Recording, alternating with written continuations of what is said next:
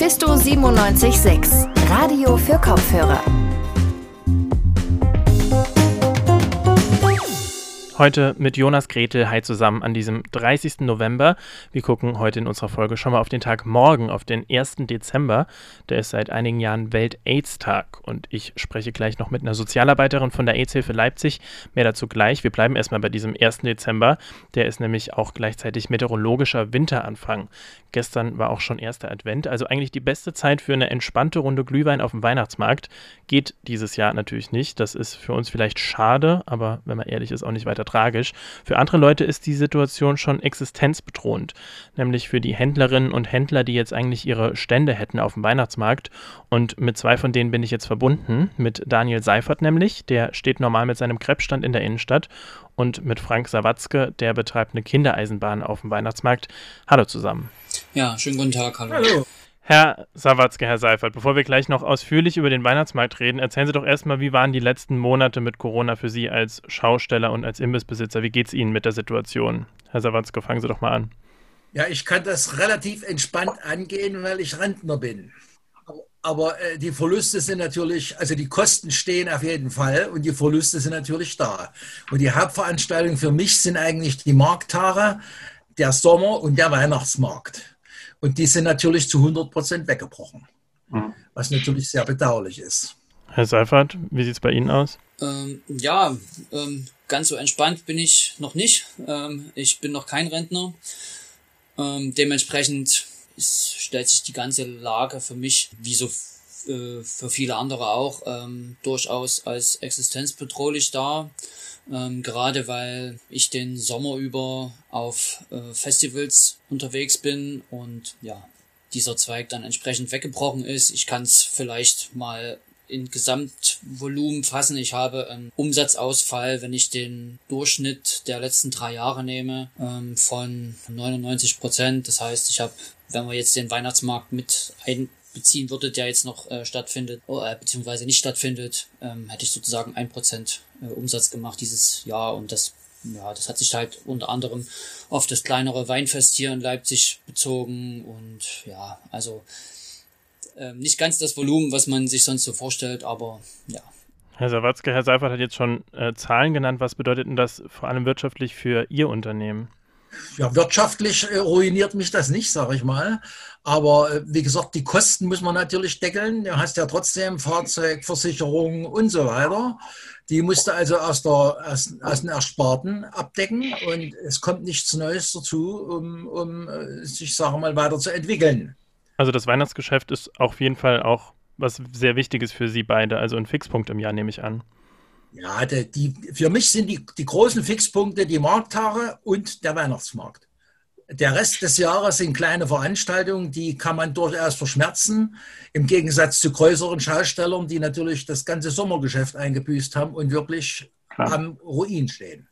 Nun ja, es gab ähm, das äh, Jahr über und äh, man muss ja dazu sagen, dass äh, relativ äh, zeitig absehbar war, dass es zumindest in meinem Segment äh, Festivals in diesem Jahr halt keine geben wird ja, gab es schon die ein oder andere, den ein oder anderen Gedanken, sich äh, hinsichtlich einer Alternative umzuschauen. Das war unter anderem auch ähm, ein eventuelles Ladengeschäft in der Innenstadt. Das ist dann am Preis gescheitert. Ähm, es gab äh, Überlegungen ähm, hinsichtlich mit verschiedenen äh, Festivalveranstaltern, wie das halt so häufig passiert ist, so eine Art äh, Soli-Paket zu schnüren, ähm, um das dann an ja, äh, sozusagen Festivalbesucher heranzutragen, um sich da vielleicht ähm, den ein, ein oder anderen Euro ähm, mit hinzuzuverdienen. Aber das, ja, das war dann letztlich alles schwierig umzusetzen und ähm, so kam es jetzt dazu, dass ähm, jetzt innerhalb der nächsten 10 bis 14 Tage ich jetzt einen Online-Shop eröffne. Das Werk 2 ähm, macht einen digitalen Weihnachtsmarkt, ähm, so dass ich dann dort entsprechend auch äh, präsent äh, sein werde.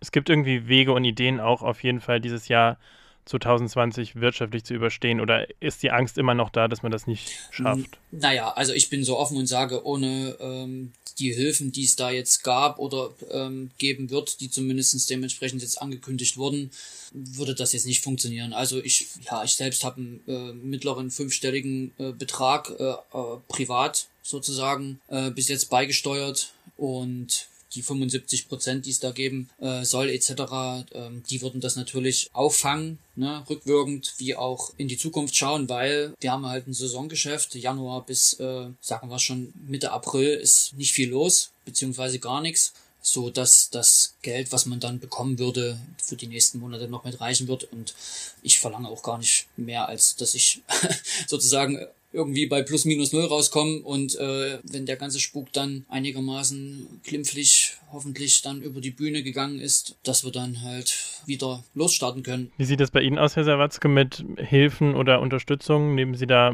was in Anspruch oder Sie, Sie scheinen das Ganze irgendwie ein bisschen entspannt und locker zu nehmen, habe ich das Gefühl. Ja, ich, wie gesagt, ich kann das etwas entspannt sehen. Ich habe keine Verpflichtungen. Ich bin auf meinem eigenen Grundstück ich habe keine äh, Leasingverträge oder irgendwas, sodass ich das Thema im Prinzip aussitzen kann. Ne? Herr Seifert, für Sie geht die Saison wahrscheinlich nicht erst am 1. Mai los, nehme ich an? Ja, es kommt immer ein bisschen auf den Terminkalender an, aber für mich geht sie meistens mit dem Ostermarkt los. Das Einzige, wo ich ein bisschen Bauchkrummeln habe, ist, ähm, dass wenn man jetzt, ähm, und da will ich niemanden reinreiten oder irgendwas, aber wenn man sich äh, jetzt so durch die Stadt bewegt ähm, und sieht, wie einzelne Händler und die haben natürlich ein wirtschaftliches Interesse, keine Frage, aber ähm, halt Glühwein rausgeben, auch befandete Tassen, die dann halt wieder zurückgebracht werden können. Und ja, also man muss es ja nur angucken. Da sammeln sich die Leute trotzdem und da hätte ich mir halt schon gewünscht, dass da vielleicht ähm, zumindest ein, ein Alkoholverbot ausgesprochen worden wäre.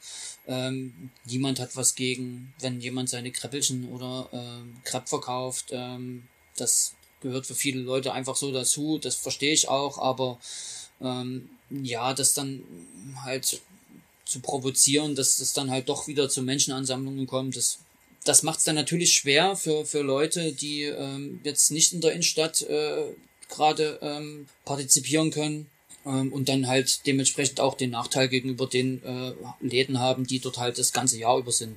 Jetzt sind wir schon beim Thema politische Entscheidung. Vielleicht noch abschließend, was wünschen Sie sich in dieser für Sie sicherlich schweren Zeit von Politik, von Stadt, Land und Bund? Ähm, ich versuche mein, meine eigene Situation eigentlich ähm, nicht in den Mittelpunkt ähm, meine Abwägungen zu ziehen, weil dann kann man halt ähm, schon mal schnell auf einen anderen Rückschluss kommen, sondern ich versuche das im Gesamtkontext zu sehen. Und, ähm, und deswegen bin ich der Meinung, ist das, wie entschieden wurde, ähm, für mich auch deshalb okay, weil ja bisher äh, eigentlich einfach noch niemand damit konfrontiert wurde in der Situation. Das sagen Daniel Seifert und Frank Sawatzke. Beide würden jetzt eigentlich mit ihrem Krebsstand oder ihrem Kinderkarussell auf dem Weihnachtsmarkt in der Innenstadt stehen. Der wurde aber abgesagt. Entsprechend ist die Situation relativ schwierig für die beiden. Vielen Dank Ihnen für das Gespräch. Ja, und ihr merkt, wir kommen auch in dieser Folge einfach nicht ums Thema Corona rum. Es gibt dieses Jahr irgendwie kein anderes Thema und das ist natürlich auch irgendwo verständlich. Aber das heißt natürlich auch nicht, dass andere Krankheiten oder Viren weniger gefährlich sind oder weniger relevant ein Virus, das in den 80ern wahrscheinlich so aktuell war wie heute Corona. Das ist das HI-Virus. Seit Beginn der AIDS-Pandemie damals sind bis heute weltweit fast 33 Millionen Menschen daran gestorben. Und deswegen gibt es auch jedes Jahr am 1. Dezember den Welt-AIDS-Tag, damit das Thema einfach nicht vergessen wird. Morgen ist es wieder soweit und deswegen bin ich jetzt auch mit Sandra Bischoff verbunden. Sie ist Sozialarbeiterin bei der AIDS-Hilfe hier in Leipzig und ich rede jetzt mit ihr. Hallo, Frau Bischoff. Schönen guten Tag. Frau Bischof, 2020 dreht sich ja wirklich fast alles um ein anderes Virus als das HI-Virus. Haben Sie irgendwie das Gefühl, dass das Thema AIDS wegen Corona gerade ein bisschen untergeht? Na, wir hatten es äh, im ersten Lockdown Anfang des Jahres gemerkt, äh, dass wir weniger Nachfragen hatten. Also es war ja so, wir hatten Kontaktbeschränkungen, die Leute sollten nur die nötigsten Kontakten nachgehen. Und äh, da war schon so das subjektive Gefühl bei uns im Haus, die Leute haben auch weniger Sex und deshalb ist auch das äh, die Frage nach einem HIV-Test und Klärung des Status nicht mehr so virulent. Das hat sich jetzt aber in der zweiten Hälfte des Jahres geändert. Das heißt, wir haben eine hohe Anfrage nach HIV-Tests, was natürlich auch daran liegen kann, dass die Teststelle bei der Stadt Leipzig geschlossen ist, weil das Gesundheitsamt Corona bedingt einfach ganz andere Aufgaben jetzt hat. Also es ist trotz Corona alles noch aktuell auf jeden Fall.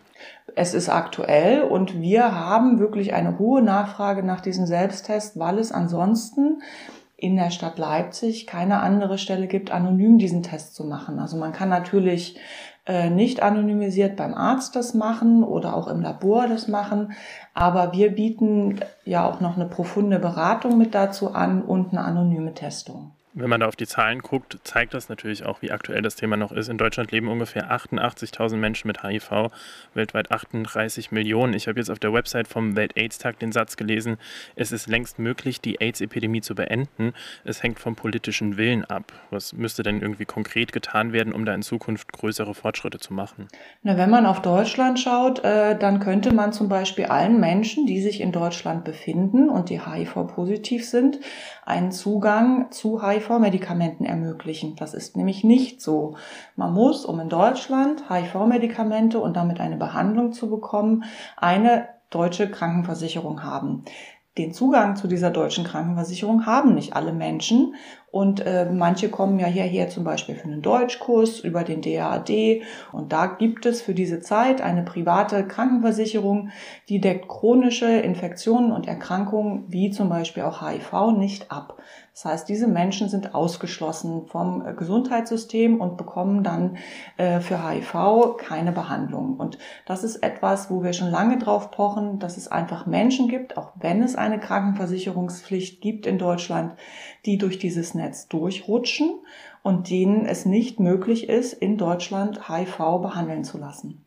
Jetzt gibt es ja neben versicherungstechnischen Problemen auch noch andere Probleme, zum Beispiel Stichwort Vorurteile. Betroffene erleben wahrscheinlich auch viel zu oft noch Diskriminierung. Wie sehr ist denn das Thema Ihrer Meinung nach in der Gesellschaft angekommen, auch im Vergleich zu den 80ern zum Beispiel? Also, ähm, was die Vorurteile und Diskriminierung betrifft, ähm, befinden wir uns manchmal wirklich noch in den 80er oder 90er Jahren, am Anfang der AIDS-Krise. Ähm, dass Menschen dieses alte Bild von AIDS noch im Kopf haben. Also wenn wir so an Tom Hanks in Philadelphia denken, äh, wo er wirklich elendig an, an AIDS stirbt, das ist etwas, das ist nicht mehr notwendig. Wenn Menschen sich auf HIV testen lassen und wenn sie auch zugänglich für Prävention sind. Wenn aber ein Klima herrscht von, nee, ich gucke da nicht hin und ich bin das bestimmt nicht und ich will das auch nicht wissen, dann lasse ich mich nicht testen. Und dann kommt es immer noch vor, dass Menschen auch im Jahr 2020 in der Klinik landen und bekommen im Stadium AIDS die Erstdiagnose HIV. Also denen geht es wirklich richtig schlecht und das ist einfach nicht mehr notwendig, dass, dass es den Menschen so schlecht geht. Das heißt, wenn Menschen ein Risiko haben, wenn sie also für sich sagen, ich hatte Vaginal- oder Analverkehr ohne Kondom und ich könnte mich anstecken, dass sie einfach auch zum Test gehen. Manche Menschen tun das nicht, weil sie Angst haben vor Stigmatisierung oder Diskriminierung. Können Sie uns auch mal einen kleinen Einblick geben, mit welchen Vorurteilen Sie so bei Ihrer Arbeit konfrontiert sind, was Sie so miterleben? Na, da, wenn man in die Richtung Arbeit geht, ähm, also es, man muss diese Infektion den ArbeitgeberInnen nicht offenlegen. Das hat nichts mit meiner Leistungsfähigkeit zu tun, aber dass dann vielleicht doch gedacht wird, hm, ein Mensch mit HIV ist weniger leistungsfähig, der ist öfter krank, was ja gar nicht so ist. Eine gut behandelte HIV-Infektion ist eine chronische Infektion, mit der man lebt. Man nimmt täglich meist eine Tablette, das lebenslang, aber das sorgt dafür, dass das Immunsystem stabil ist und ich genauso leistungsfähig bin wie ein Mensch ohne HIV. Jetzt gibt es die AIDS-Hilfe hier in Leipzig ja seit mittlerweile 30 Jahren. Wie sieht denn Ihre tägliche Arbeit hier aus? Wer kann sich an Sie wenden? Wir bieten alle, alle Beratungsmöglichkeiten an, die man äh, sich so vorstellen kann, ob das jetzt persönlich ist, also auch in Corona-Zeiten. Wir halten Abstand. Wir sind vor Ort ansprechbar. Man kann uns anrufen. Man kann uns äh, über die Online-Beratung der Deutschen AIDS-Hilfe auch kontaktieren. Wir bieten, wenn wir an die Schulen wieder dürfen, sexuelle Bildung ab der siebten Klasse an. Und wir unterstützen Menschen mit HIV ich arbeite viel auch mit Menschen, deren Muttersprache nicht Deutsch ist, die eigentlich ihre Anliegen persönlich gut mit den Ämtern klären können. Aber wenn das Jobcenter zu hat und man kommt da nicht hin, dann ist es schwierig. Ne? Und dann ist es wieder so, dass wir mehr auf dem Tisch haben und dass wir dann wieder mehr äh, Sachen übernehmen müssen, was schade ist, weil die Leute eigentlich fähig sind, das alleine zu klären. Und bei der AIDS-Hilfe Leipzig, da gibt es noch diesen Dienstag und Mittwoch kostenlose HIV-Selbsttests von 13 bis 18 Uhr. Das Ganze einfach vorher kurz anrufen. Und wenn ihr das nicht schafft, aber euch trotzdem mal abchecken lassen wollt, dann gibt es das Angebot auch jeden Donnerstag von 15 bis 20 Uhr. Und das war's dann auch wieder mit der aktuellen Folge Radio für Kopfhörer. Mehr Infos zu unseren Themen heute findet ihr wie immer auch auf unserer Homepage www.radiomephisto.de. Wir hören uns dann wieder an gleicher Stelle am Mittwoch. Bis dahin genießt den Schnee, wenn er denn kommt. Macht's gut und bis bald. Mephisto 976 Radio für Kopfhörer.